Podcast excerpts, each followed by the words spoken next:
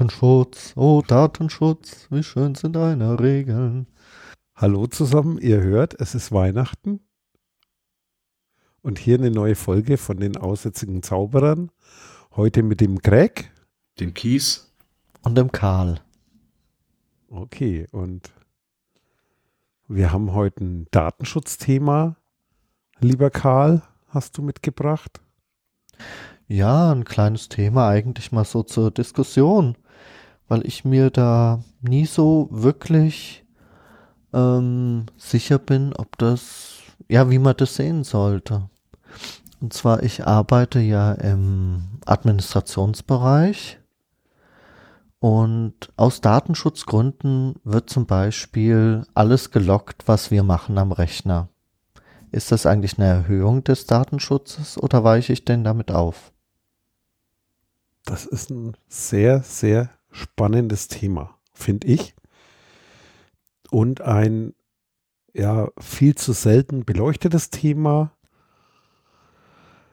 Und zwar fangen wir erstmal an, gelockt. Für die, die sich jetzt darunter nichts vorstellen kann oder die, die älter sind wahrscheinlich. Protokolle nennt man das auch. Das heißt, wenn ich irgendwas am Computer tue, dann schreibt der Computer mehr oder weniger mit, was ich da tue. Er schreibt auch mit, wer das tut. Und er schreibt es quasi in so, meistens in so einer Textform in eine Datei, die man dann Logfile oder Logdatei oder Protokolldatei nennt. Da steht dann die Uhrzeit auf die Millisekunde genau im Normalfall, der Name des Benutzers und die Aktivität, die er durchgeführt hat. Und teilweise, ich weiß jetzt nicht genau, wie es in meiner Firma ist, auch das, was als Ergebnis vom Computer zurückkam. Ja, das ist quasi in verschiedenen Stufen möglich. Äh, kann man auch in den Computern einstellen, von wenig bis maximal.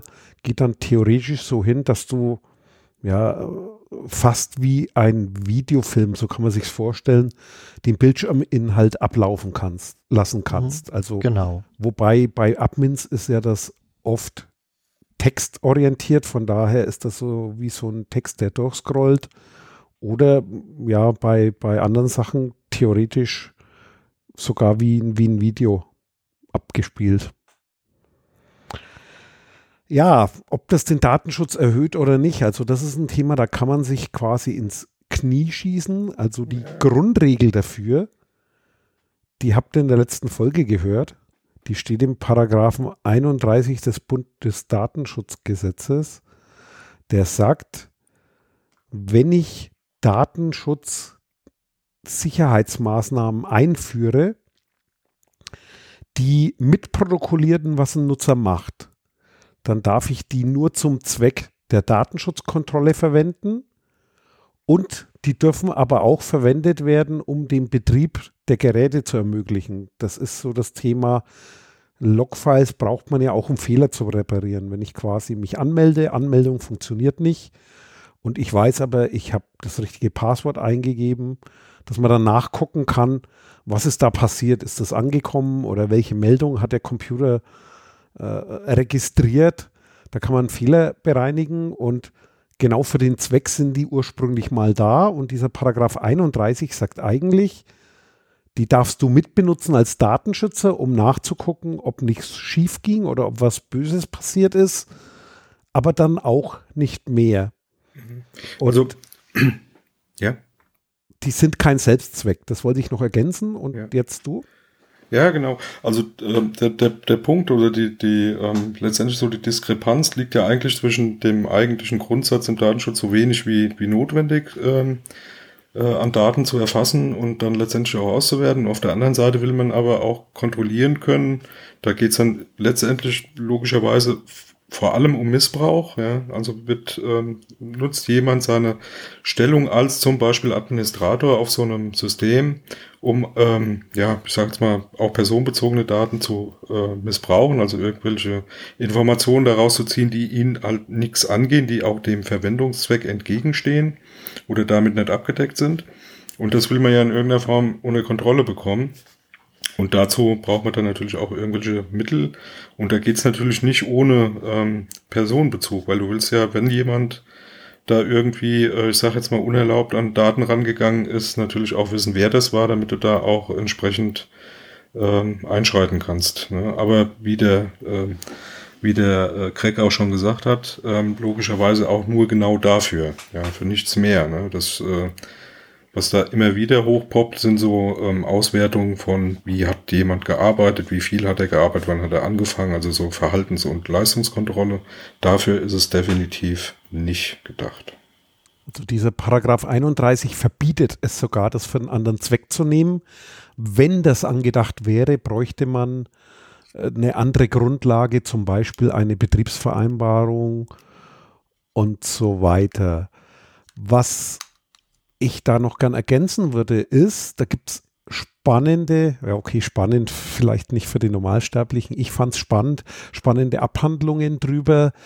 Ist es eigentlich erlaubt, so ein Logging oder so eine Protokollierung zum Selbstzweck durchzuführen? Das heißt, nur Logdaten erzeugen um des Loggens willen, damit ich lückenlos alles wissen kann auf irgendetwas, was in die Zukunft geht und da ist zumindest äh, die Kommentare, die ich kenne äh, und die ich auch für, ja, das ist auch meine Grundposition, die sagen, nein, das ist nicht so, denn bestimmte Logfiles werden gebraucht, um quasi technischen Betrieb zu ermöglichen. Das heißt, eigentlich brauchst du für einen sinnvollen Betrieb, wo du auch was reparieren können willst, also wenn du ernsthafte Datenverarbeitung machst, brauchst du bestimmte Nachweise unter anderem auch, wann hat sich jemand angemeldet oder erfolgreich angemeldet, wann nicht.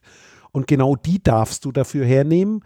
Aber nur weil es geht, darfst du eben nicht alles mitprotokollieren. Das heißt, so ein Log-Level, Log-Level ist die Stufe, wie viel mitgeschrieben wird, den dreht man eigentlich im, im Workbetrieb oder im normalen Betrieb ziemlich runter.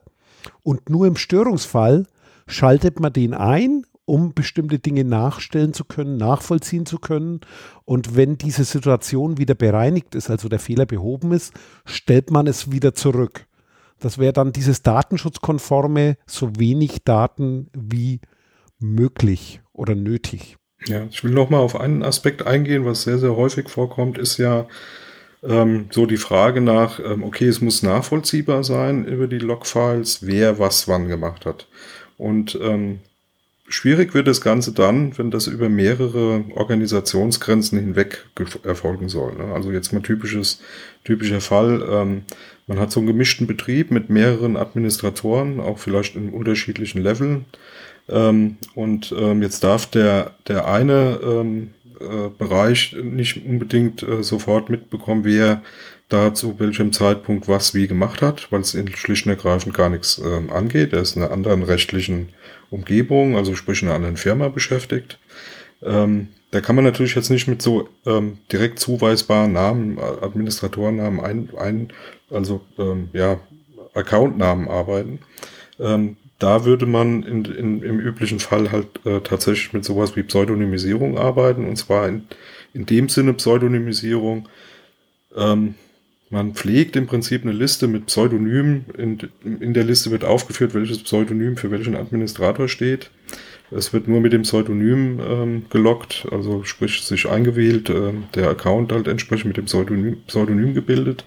Und wenn dann irgendein Vorfall da wäre, wo man im Prinzip einen Verdacht, äh, ja, ich sage jetzt mal auch bestätigen kann, dass da jemand irgendwie Missbrauch getrieben hat, ähm, geht man dann im Prinzip durch die Liste und sagt dann, okay, der Administrator 1, 2, 3, 5, 6, 7, ähm, das ist dann äh, in dem Falle halt der Kies gewesen oder der Crack oder der Karl und äh, löst dann im Prinzip dieses Pseudonym auf. Also nur um mal so ein Beispiel zu nehmen, wo, wo das dann auch schon noch ein bisschen komplexer wird, wie nur äh, rein, ähm, okay, ich habe den Administratornamen da im Log und ähm, das ist nur bei einer Firma angesiedelt. Und zwar regelt man das dadurch, wer darf auf diese Protokolle zugreifen. Das ist eigentlich das Wichtigste dabei. Also die Protokolle zu erzeugen, ist das eine. Dann festzulegen, wie lang dürfen die da sein, wie viel in die Vergangenheit. Denn die müssen endlich sein. Unendlich geht da nicht. Das muss irgendwo festgelegt werden. Ich gehe in der Praxis immer von so einem Daumenwert von ja, bis zu maximal drei Monaten aus, wenn es nicht irgendwelche bes besonderen Anforderungen gibt, weil die Aktivität nur einmal im Jahr stattfindet, dann wird es keinen Sinn machen, diesen einmaligen Zugriff nach drei Monaten wegzuschmeißen, weil dann kann man es nicht mehr erkennen. Aber so in einem normalen Betrieb sollte es möglich sein, wenn man auch eine Sicherheitsorganisation hat, äh, die innerhalb von drei Monaten dann reagieren kann. Dann können dann ist das durchaus eine angemessene Zeit, denn wenn ich einen Vorfall habe, dann sichere ich dieses Logfile auf drei Monate zurück und kann das analysieren. Und wenn es dann nichts gebracht hat, dann wird es weggeworfen. Also drei Monate heißt jetzt nicht unbedingt, dass das dann sozusagen, wenn ich, wenn ich jetzt was feststelle, dass ich es dann morgen gleich löschen muss, sondern immer, wenn ein Vorfall ist, darf ich die natürlich, solange ich ermittle oder solange ich rekonstruiere, aufbewahren. Aber dann sozusagen danach muss ich es wegwerfen. Und dieses Berechtigungskonzept, wer darf wann auswerten, das ist genau zu regeln. Ist natürlich in der Praxis dann ein Problem, weil dann kannst du auch wieder sagen, ja, der, der zugreift, protokolliere ich den auch.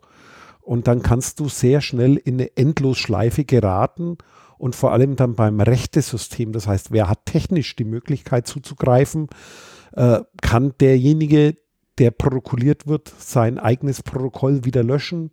Kann man das feststellen? Weiß man dann, wie es gemacht hat? Also genau diese Themen, da wird es beliebig kompliziert und da gibt es dann leider auch keine einfache Antwort. Äh, lieber Karl, ist das so halbwegs befriedigend oder willst du da noch einen Aspekt besser beleuchtet haben? Naja, ähm, ich sag mal, vieles sehe ich ja auch so, gerade für die technischen Logs, also das heißt die Anwendung, in der mitgeloggt wird, äh, welche Änderungen habe ich zum Beispiel gemacht. Natürlich ist das für unsere Arbeit extrem wichtig, weil wir eigentlich andauernd nachgucken, okay, wann wurde denn was verändert und was ist danach passiert und so. Äh, wenn jetzt aber extra ein Logging eingerichtet wird, Wer bestimmt eigentlich darüber? Also muss da eine Betriebsvereinbarung gemacht werden zwischen zum Beispiel einer Sicherheitsabteilung und dem Betriebsrat? Oder wie ist das geregelt? Das ist gemein. Jetzt sage ich immer, es kommt darauf an. Das will ich immer vermeiden, weil Rad, das ist so juristisch. Der Jurist sagt, Radio Irivan. Die Grundregel ist, Du brauchst eine Grundlage, auch für diese Protokollierung brauchst du eine Grundlage.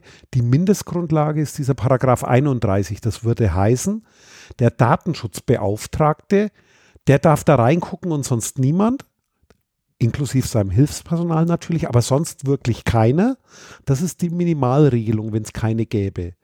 Wenn es einen Betriebsrat gibt, dann würde der nach Betriebsverfassungsgesetz in der Mitbestimmung sein, weil es ein technisches System zur Protokollierung von Leistung und Verhalten ist. Dann stimmt man das mit dem ab und schließt eine Betriebsvereinbarung. Wer das macht, kann jetzt die Security sein, das hängt immer von der Betriebsgröße ab, von den Umständen, kann aber auch die Personalabteilung sein oder auch sonst irgendwie die IT-Abteilung, also das ist Unternehmen. Also der Arbeitgeber im Prinzip. der ist, Arbeitgeber, die Firma, ja, schließt mit dem Betriebsrat aber, einen Vertrag. Okay. Über diese aber, Bedingungen. Genau. Aber ich sag mal, die, die, die reine 31er-Lösung, also ähm, dass wirklich nur der 31er ausreichend ist, um Logging zu rechtfertigen, selbst dann bin ich der Meinung, sollte man gucken, dass man ja das noch ein bisschen genauer regelt, weil der ist ja relativ offen. Ne? Da steht nirgendwo, wie lange zum Beispiel gelockt werden darf, ähm, wie ausgewertet werden darf, ähm, ob das in einem sicheren System geschieht ähm, ne, wie die Berechtigungskonzepte ähm, zumindest dokumentiert werden müssen und so, das steht da ja alles so nicht drinne. Und das sind, denke ich mal, schon auch zumindest zum Teil ähm, äh, ja Sachen, die ich zum Beispiel in der Betriebsvereinbarung mit so einem Betriebsrat schon auch geregelt äh, sehen würde. Ja. Also wirklich festzuhalten, okay, 90 Tage Standard-Logging-Zeit, ähm, danach ist Löschen. Ähm, zu regeln, was da genau wie ausgewertet werden darf, wer da überhaupt auswerten darf und wer nicht. Also es muss ja nicht nur der Datenschutzbeauftragte, du sagtest ja auch gerade, dass er das braucht, um jetzt besondere, sag jetzt mal, Vorgänge nachvollziehen zu können bei Fehlersuche und so weiter. Das nützt ja nichts, wenn da nur der Datenschützer drauf gucken darf. Ne? Der hat da, was die technischen Sachen angeht und warum da jetzt eine Störung ist, da relativ wenige Ahnung von. Ja. Also das auf jeden Fall. Also das war ja nur sozusagen das Minimalthema und Ja, selbst wenn man keine Betriebsvereinbarung hat, weil der Betrieb so klein ist und es keinen Betriebsrat gibt, macht es dennoch Sinn, das, was du gesagt hast, Kies, alles festzuhalten, weil dann weiß man wenigstens, woran man ist und dann ist es auch ordentlich, denn es kann dann theoretisch auch passieren. Also das Schlimmste aus einer Unternehmenssicht wäre nämlich, ich habe jetzt so eine Protokolldatei oder ein Logfile, ich habe jemanden, der tatsächlich mal Böses im Schilde führt, was anstellt. Und ich habe jetzt das Logfile, habe aber da irgendwas falsch gemacht, weil ich sozusagen ausgewertet habe gegen irgendwelche Regeln und da nicht sauber drauf geachtet hat, dann kann es theoretisch passieren, dass vom Arbeitsgericht du auch noch verlierst. Das heißt, du weißt, wer es war, du weißt, welchen Schaden er angestellt hat. Darfst auch und deine verwenden, Kündigung ja. läuft ins Leere. Das heißt, dann musst du quasi, dann verlierst du gegebenenfalls so einen Kündigungsschutzprozess. Man einigt sich dann meistens auf eine Trennung, aber das wird halt dann teuer. Also das ist, hilft auf jeden Fall, Klarheit zu haben und so Mindestdinge festzuschreiben, ist immer gut.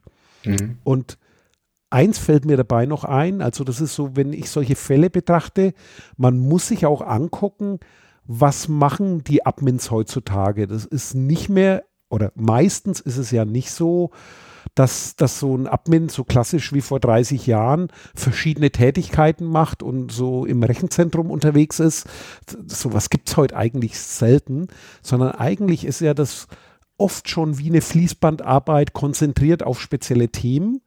Und wenn jeder dann protokollieren würde, dann wird quasi der Admin siebenmal 24 Stunden rund um die Uhr überwacht. Und genau dort spricht quasi sein Persönlichkeitsrecht dagegen, dass man in seinem Arbeitsumfeld eben auch gucken muss, dass er die Möglichkeit hat, Dinge zu tun, die nicht überwacht sind. Das heißt, man kann jetzt nicht anfangen und sagt, ich überwache den pauschal generell in allen Punkten, nur weil er potenziell derjenige ist, der technisch an Dinge rankommt und alles, was er tut, sei es E-Mails lesen und so weiter oder mal im Internet was recherchieren, das kann nicht sein, dass da quasi der ganze Arbeitstag aufgezeichnet Also- wird. also da da eine zählt- Grenze überschritten. Ja, da zieht auf jeden Fall auch wieder so diese, dieser Grundsatz zu schauen, wie die Verhältnismäßigkeit äh, da gewahrt bleibt. Ja, also Verhältnismäßigkeit im Sinne, was für ein Risiko ergibt sich durch Missbrauch beziehungsweise dann eben auch durch Fehler, die die passieren äh, im, im Gegenzug eben zur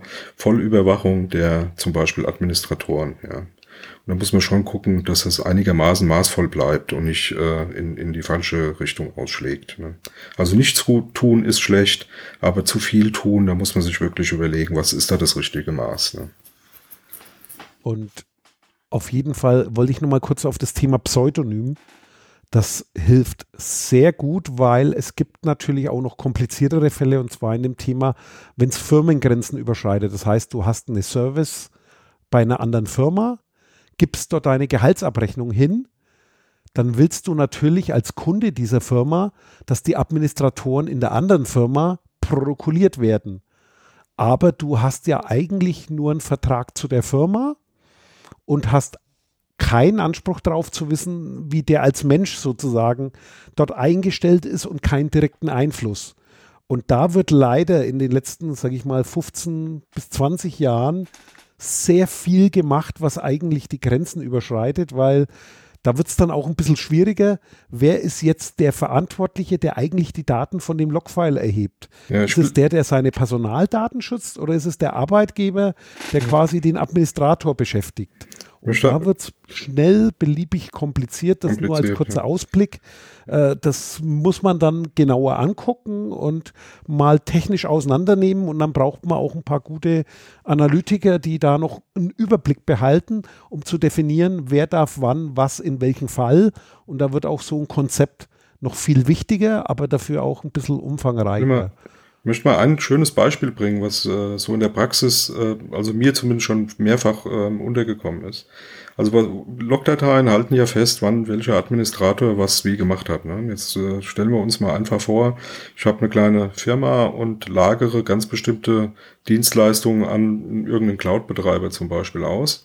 Und ähm, habe mit dem ähm, logischerweise irgendeinen Vertrag abgeschlossen, was weiß ich, äh, für First Level Support oder Second Level Support, also verschiedene Ebenen der, des Supports. Ähm, für so und so viele Stunden im Jahr ähm, ist das äh, pauschal abgegolten in dem Preis, den ich da bezahle und alles, was darüber hinausgeht, muss ich dann, was weiß ich, stundenweise abrechnen und ähm, bezahlen.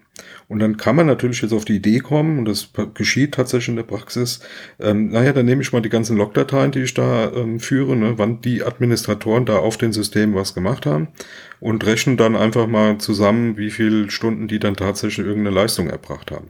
Und ähm, dann kann ich zumindest, wenn dann äh, abgerechnet wird mit diesem Betreiber, äh, kann ich das daneben halten und kann sagen, naja, das kommt ungefähr hin, was er da mir abrechnet, oder das stimmt halt überhaupt nicht und dann geht das äh, Gefeilsche los. Na, ich sage jetzt mal als Beispiel, das waren halt keine 60 Stunden zusätzlich, sondern halt nur 40 und hier sehen Sie doch und überhaupt definitiv genau dafür da darf man Logdateien. Außer es ist irgendwie anders da geregelt mit irgendeiner, ich sage jetzt mal im Vertrag, mit einer anderen Rechtsgrundlage. Definitiv sind Logdateien dafür nicht gedacht. Jawohl. Und ich würde mal sagen, komplizierter wird man es jetzt nicht machen. Und äh, bei dem Pseudonym fällt mir dann eigentlich nur noch ein, weil wir manche wollen doch immer wissen, wie wir wirklich heißen und das könnte man jetzt mal auflösen, weil eigentlich ist der Greg der Karl und der Karl ist der Kies und der Kies ist der Greg. Nee. Oder andersrum. Oder andersrum. Also Greg, äh, nee, Karl. Bist du damit zufrieden? Es geht schon los. Pseudonyme sind schon was Geiles. Ich bin die Sonja mit der dunklen Stimme. ah. Da geht die Sonne auf. Ach nee, das hast du aber lieb gesagt. Okay. Haben wir das Thema dann soweit, Karl? Ja, man kann es natürlich noch weiterhin ähm, immer komplizierter machen, aber ich denke einfach mal, äh, manche werden jetzt vielleicht mal drüber nachdenken, was eigentlich in ihrer Firma aufge, ja, protokolliert wird. Es muss ja nicht nur der Admin sein, der protokolliert wird. Das lässt sich ja über alles machen.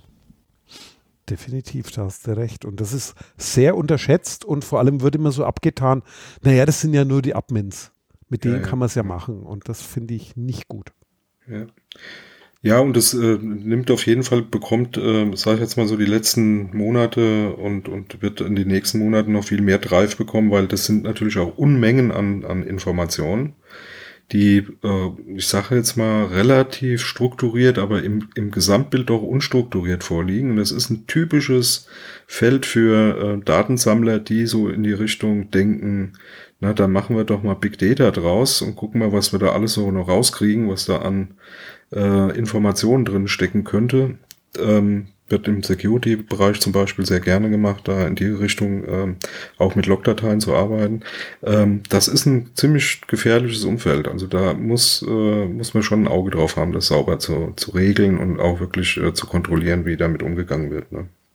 Okay, dann noch ein letztes Stichwort. Man muss dann auch aufpassen in Richtung Vorratsdatenspeicherung. Ja, absolut. Quasi und Big Data und Automation und KI. Jo, dann würde ich sagen, gehen wir auf ein neues Thema.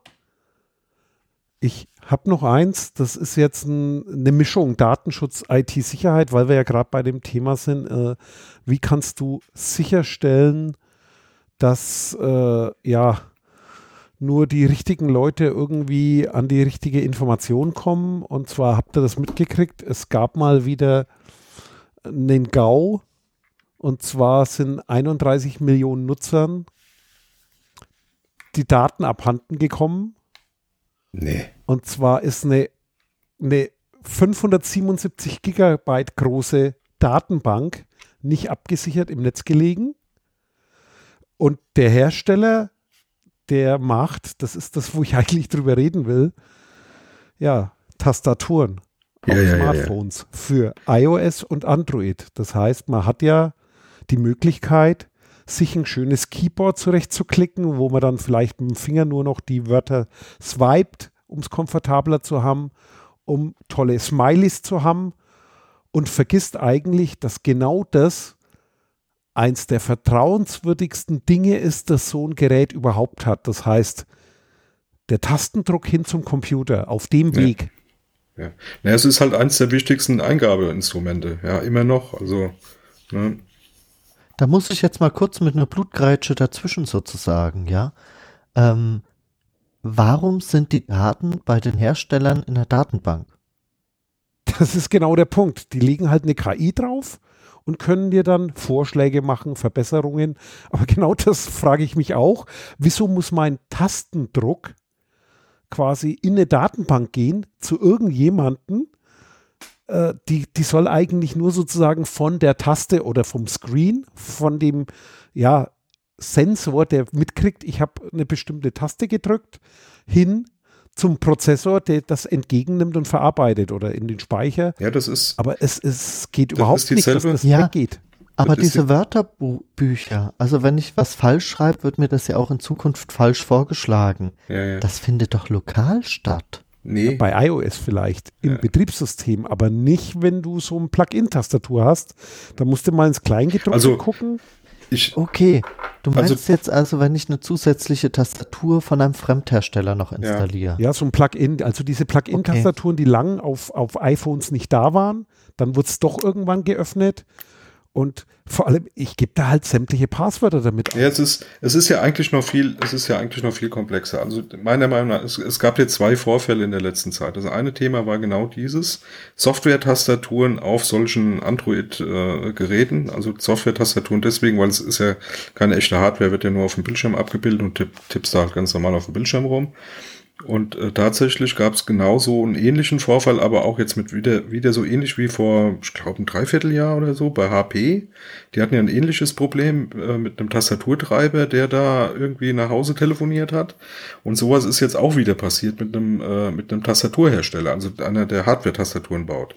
Da ist ein Treiber installiert, ein USB-Treiber für diese, für dieses HID, Human Interface äh, Device. Device. Und ähm, der ähm, hatte auch dann wieder so eine Hintertür drinne, um Daten abzugreifen. Das, das eine Thema ist, natürlich braucht das kein Mensch in, in, in, der, in sowas wie in der Cloud oder in einem, auf einem Server bei dem Hersteller. Da, deren Ausrede, also das ist meiner Meinung nach genau der Punkt, ähm, der da, der da so kritisch ist, ne? deren Ausrede ist, ja, wir machen da im Prinzip an zentraler Stelle so eine kleine Auswertung, um dir das Leben zu erleichtern, um dir bessere Vorschläge zu machen.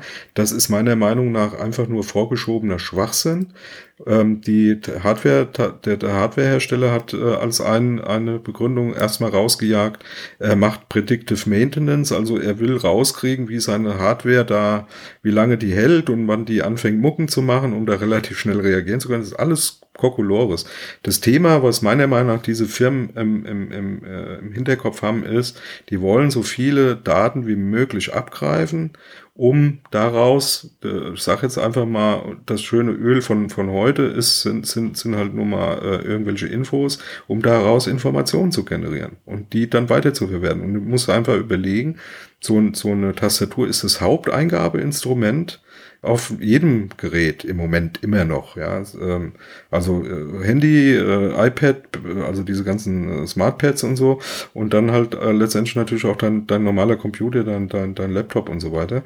Da geht alles drüber, welche Internetadressen du da reingegeben hast, welche Passwörter du verwendest, ähm, was du schreibst, ähm, äh, was für Programme du verwendest, alles das kannst du über die Tast rein nur über die Tastatur sofort analysieren. Und darum geht's denen. Da bin ich felsenfest von überzeugt, dass die, die wollen dir da nicht, so- die, die erfinden tolle Services, die eh kein Mensch braucht, um eine Ausrede dafür zu haben, dass du diese Information da ins Netz bläst.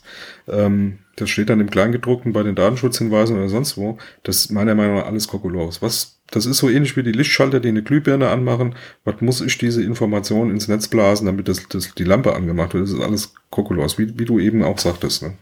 Das sind doch alles Sachen, die lokal gemacht werden können. Ja. Karl, Habe ich mich wieder aufgeregt. Ja, ja, ja. Also ich meine, ich sehe das natürlich als Admin manchmal ein bisschen anders, ja. Das Thema ist natürlich wie immer, diese Daten sind erstmal sehr interessant, auch für die Weiterentwicklung, für die Fehlersuche und so weiter und so fort. Nur, es wird eben nicht dafür benutzt, sondern es wird gesammelt. Es wird auch viel mehr gesammelt, als man braucht.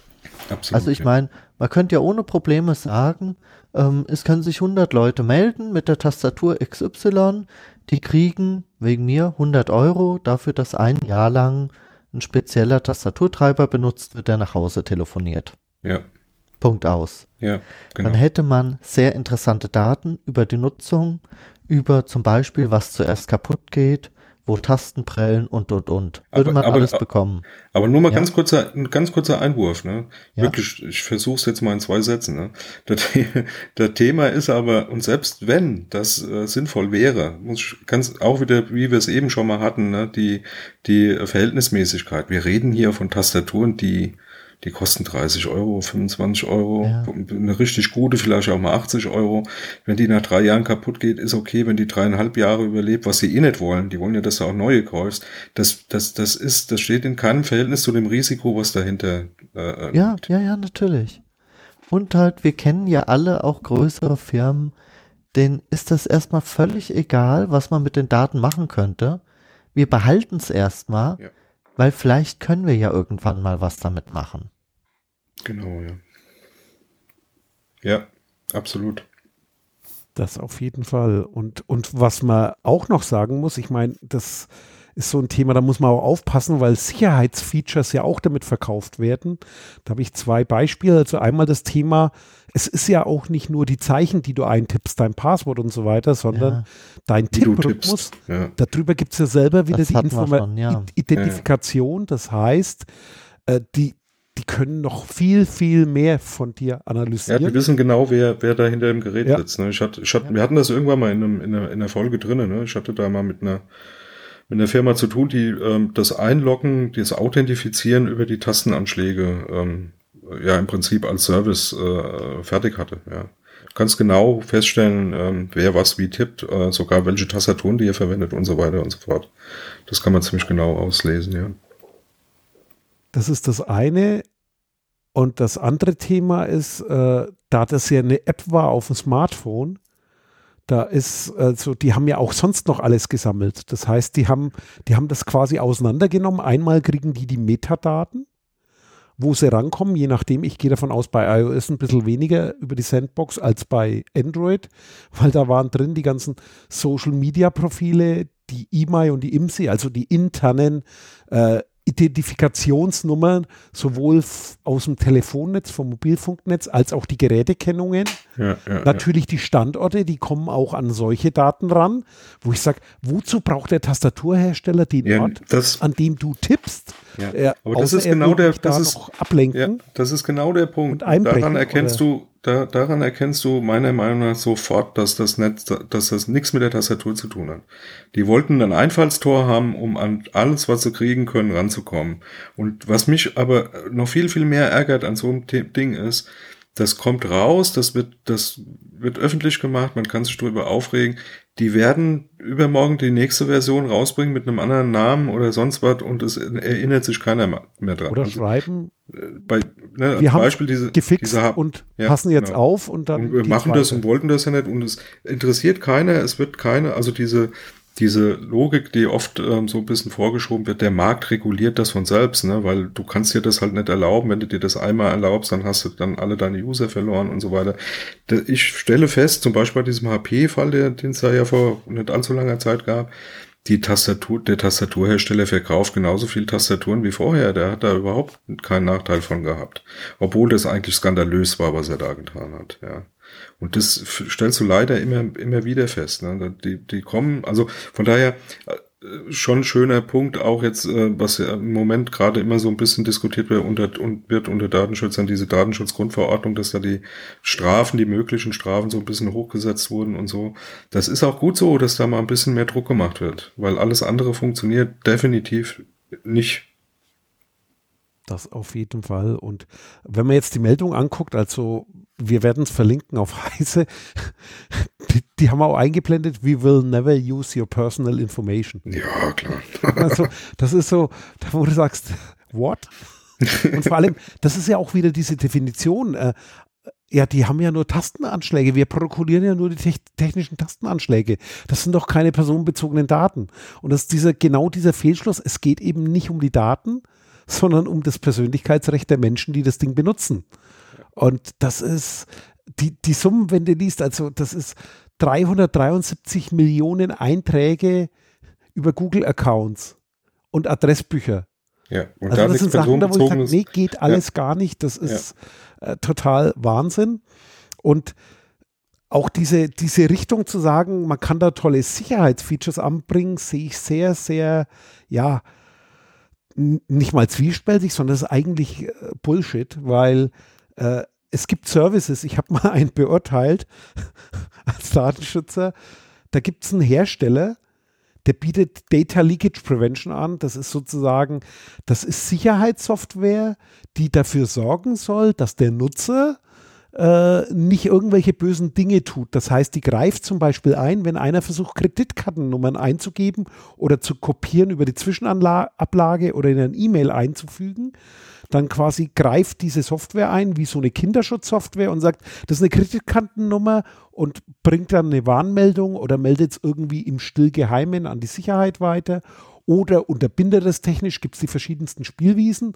Also so eine, das nennt sich auch noch Datenschutz. Sicherheit, ja, ja, also aus, im Englischen Data Leakage Prevention. Und da gibt es Anbieter, die bieten sowas als Cloud-Service. Das heißt, deine Schickst Tastatur schickt das in eine Cloud, die analysieren, ob du Böses tust oder nicht. Und dann geht es zurück im Bildschirm. Da muss ich sagen, wenn du das als Firma einkaufst, dann hast du aber wirklich, ja, du hast ein Problem, weil du bist nicht mal in der Lage, das Thema Sicherheit zu erkennen. Ja, das, das, ähm, was mir da auch immer wieder untergekommen ist, ist so diese Diskussion, die dann eigentlich auch zu führen ist, nämlich, ähm, naja, sag mal, was, was solche Software oder solche Systeme, sage ich jetzt mal, weil das gibt ja auch in Hardware solche Sachen, ähm, solche Systeme bieten diesen Herstellern oder diesen Supportern, die man dann sich da im Prinzip einkauft, natürlich auch die Möglichkeit, tatsächlich sowas wie Denial of Service zu machen. Also wirklich Sachen abzuschalten. Einfach zu sagen, das ist jetzt böse, das definieren wir jetzt mal als böse oder als, als äh, das müssen wir jetzt tun, um Leakage Prevention da, Leakage Prevention da tatsächlich hinzukriegen. Und die können dir da äh, im Prinzip so eine komplette Firma einfach lahmlegen. Ne? Nehmen wir mal so ein Beispiel. Eine große Firma setzt halt ähm, äh, irgendeine Software ein von einem, von einem großen Hersteller, ähm, der äh, im Prinzip dort auch alles über Cloud steuert und ähm, dann einfach sagen kann, okay, jetzt läuft das nicht mehr, weil die Lizenz ist abgelaufen oder so. Ne? Und da gibt's natürlich schon zu überlegen, ist, wo, also wie, inwieweit so eine Firma unter Umständen auch in Konkurrenz zu dir selber steht. Ne? Also jetzt stell dir vor, du bist ein, bist ein Industrie, äh, eine Industriefirma hier in, in, in Europa und hast sowas äh, mit irgendeinem Cloud-Hersteller oder Cloud-Anbieter in, äh, was weiß ich, China und der stellt dir jetzt, also ist jetzt mal extrem und aus der Luft gegriffen, ne? aber kann man sich dann, denke ich mal, auch in andere Länder rein äh, äh interpretieren. Ähm, hast dann irgendwas mit so einem Cloud-Service-Anbieter in China und der ähm, kriegt jetzt mit, dass du an derselben Ausschreibung arbeitest wie er gerade, ne, von irgendeiner anderen Firma, die da irgendwas haben will von dir. Und sagt dann halt einfach mal, jetzt müssen wir halt dafür sorgen, dass der mal seine Angebote da nicht rechtzeitig abgibt. Ne, und macht halt einfach mal die Rechner tot. Die Software oder was auch immer du bei dem halt laufen hast. Ne. Und das ist heutzutage echt relativ easy möglich. Ne? Angefangen von Hardware, die in Laptops eingebaut ist, wie ähm, diese, diese ähm, wie heißen diese TPM-Geschichten da? Ne? Plattform, ja, genau, Sicherheitschips. Genau, die, die, die sogar verbieten, andere Betriebssysteme zum Beispiel da drauf zu spielen und so. Da gab es ja mal eine riesen Aufregung so für fünf, sechs Jahren. Das hat sich ja ein bisschen gelegt, aber die Chips gibt's halt immer noch. Ähm, bis hin eben zu, zu ähm, Software, die halt äh, früher sehr wohl nur auf deinem Rechner zum Laufen kam, aber mittlerweile eben ähm, tatsächlich ähm, nicht mehr auf deinem Rechner läuft. Ne? Also ähm, gibt immer noch auch Cloud-Anbieter, die das sowohl als auch anbieten. Also du hast beides noch, also kannst du auch mit deinem Rechner noch ohne Cloud sehr gut arbeiten, ist kein Thema. Machen viele große eigentlich auch, aber es gibt sehr wohl auch Anbieter, die sagen, nö, das geht jetzt alles nur noch von der Cloud. Ähm, ne, es gibt ja auch so, so Lizenzmodelle, die so in die Richtung gehen, äh, wo du einfach, wenn die, wenn der, wenn das Internet nicht zur Verfügung steht, du auch keine Chance hast, dass das sauber läuft. Ja. Und da frage ich mich dann halt auch immer, diese, mh, hm, ja, äh, passt das bei dem einen oder anderen äh, äh, tatsächlich ähm, rein ins, ins, ins IT-Umfeld und wird das in, in, in diesen Risikobewertungen, die letztendlich da natürlich auch notwendig sind, wird das immer wirklich bedacht. Ja. Jo. Also da fällt mir nur noch eins ein. Ich habe dir jetzt zugehört und habe mir gedacht, wenn du jetzt so einen Krypto-Trojaner und das Geschäftsmodell dahinter beschreiben würdest, das würde genauso klingen. Ja, genau. Das also, ist auch, das unterscheidet vom, von der Mechanik her ist das genau das Gleiche. Das ist echt hauchdünn davon weg. Ja. Das ist von, von dem, wie es abläuft, eigentlich das Gleiche. Ne? Du schaltest das Ding tot und sagst, ja, überweis mir halt die Knete und wenn du das nicht machst, oder umgekehrt, du musst halt regelmäßig Knete überweisen, damit ich das halt nicht tue. Das Lizenzmodell halt. Ja. Das ist halt wie immer diese Frage, wem vertraue ich? Ja, absolut. Und wir sind jetzt an einem Punkt angelangt, wo wir Leuten oder Firmen vertrauen, die wir überhaupt nicht kennen. Und die auch keinerlei Bezug eigentlich zum Kunden haben. Stimmt. Ja, ja. Und ich keine Chance habe, das zu überprüfen. Ja. Ja. Oder ja. kaum eine. Der Aufwand ist immens hoch. Ja, du guckst, äh, ich meine, umgekehrt kann man es auch gut sehen, ne? die, die, die wirklich Großen auf dem Markt, ne? die dann, die dann tatsächlich um genau dieses Vertrauen auch kämpfen, ja. Also ich muss das echt mal so sagen, also die, die echt da rein investieren, da Vertrauen aufzubauen, wo ich dann auch merke, die meinen das schon auch ernst, die fangen da wirklich an, sich äh, äh Gedanken zu machen, äh, haben da gute Konzepte, setzen die auch um, sind sehr transparent, ja. Die investieren genau in diesen Aufbau der, des, des, äh, des Vertrauens tierisch viele Ressourcen. Ja. Ich will jetzt keine Namen nennen, weil das wird dann wieder als Werbung ausgelegt, aber man sieht die schon auf dem Markt auch, die, die da wirklich anfangen und, und ähm, was heißt anfangen, eigentlich mittendrin sind, da eben über Transparenz auch echt äh, Vertrauen zu ent, ent, entwickeln und da ähm, äh, auch massiv Probleme haben, weil ja, das äh, kennt man ja das alte Spiel zwischen Commodore und Atari, ne? Der eine schwört halt auf den Amiga, der andere halt nicht. Und dann bekämpft man sich am Markt. So war das ja auch schon immer in dem PC-Umfeld. Ähm, der eine hat halt ein gutes System, der andere nicht. Und ähm, naja.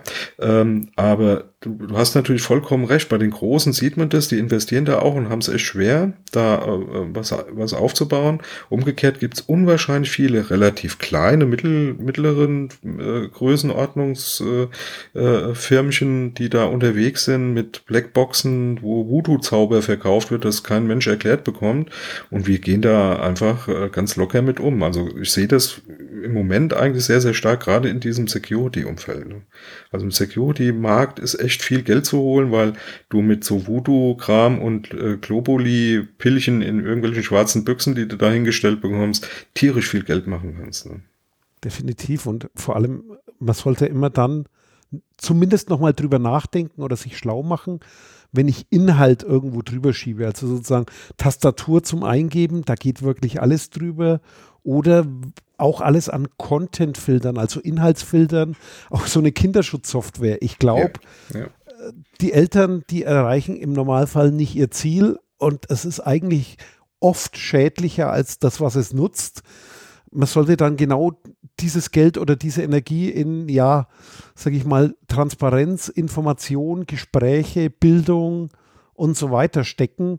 Ich glaube, damit äh, wäre man oft besser bedient. Also ich kann da, ähm, was, was meiner Meinung nach so ein schöner Langzeitsport ist, da nur empfehlen, mal so Fewe, ähm, den, den Blog von ähm, Felix Leitner da ähm, sich anzugucken, der da ja ein ganz entschiedener Gegner von diesem Schlangenölzeugs ist und da auch kein Blatt vor den Mund nimmt und auch in diesem Umfeld unterwegs ist. Also der da wirklich, der ist, steckt da schon sehr tief drin, auch was äh, Sicherheitssachen angeht. Ähm, und ähm, eine weitere Empfehlung, also das sich mal anzugucken, einfach mal nach Fewe googeln, das äh, also E F E. Ja, du verlinkst es genau. Äh, wir sind ja ganz modern eingestellt hier. Ähm, das äh, ja, für, so, für so alte Männer schon, ja. Und ein zweiter, Drück zweiter mal einen von deinen Tipp, Knöpfen. So ein zweiter, einen, einen muss ich suchen. Aber einen weiteren Tipp muss ich auf jeden Fall noch mal, warte mal, ich mach mal hier, was haben wir denn hier? Äh, jawohl. Ähm, eine, eine Sache, die, auf die wir auf jeden Fall noch hinweisen müssen, da kann man uns dann eventuell auch sehen, ähm, auch wenn wir nicht die richtigen Namen preisgeben werden. Aber ich sag nur Leipzig. Doch. nee, wie schnell. Aber dazu müsst ihr kommen. ja, also Empfehlung. Also dann wisst ihr, wer der Karl, der Greg und der Kies wirklich sind. Und zwar genau. der Greg und der Kies und der Karl. ja, und ähm, also Leipzig zwischen den Jahren, Chaos Communication Kongress, äh, immer eine Empfehlung, inhaltlich eine Empfehlung, auch solche Themen, immer ähm, natürlich tolle Vorträge auch zu solchen Themen, aber auch sonst drumherum eine ganze Menge Spaß. Und wir suchen noch ein Ticket.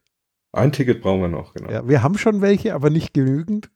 Also wer das jetzt hört und hat ein Ticket über oder kennt jemand, dann twittert uns an oder ja, äh, antwittern ist, glaube ich, das Sinnvollste. Oder hinterlasst einen Kommentar auf der Website.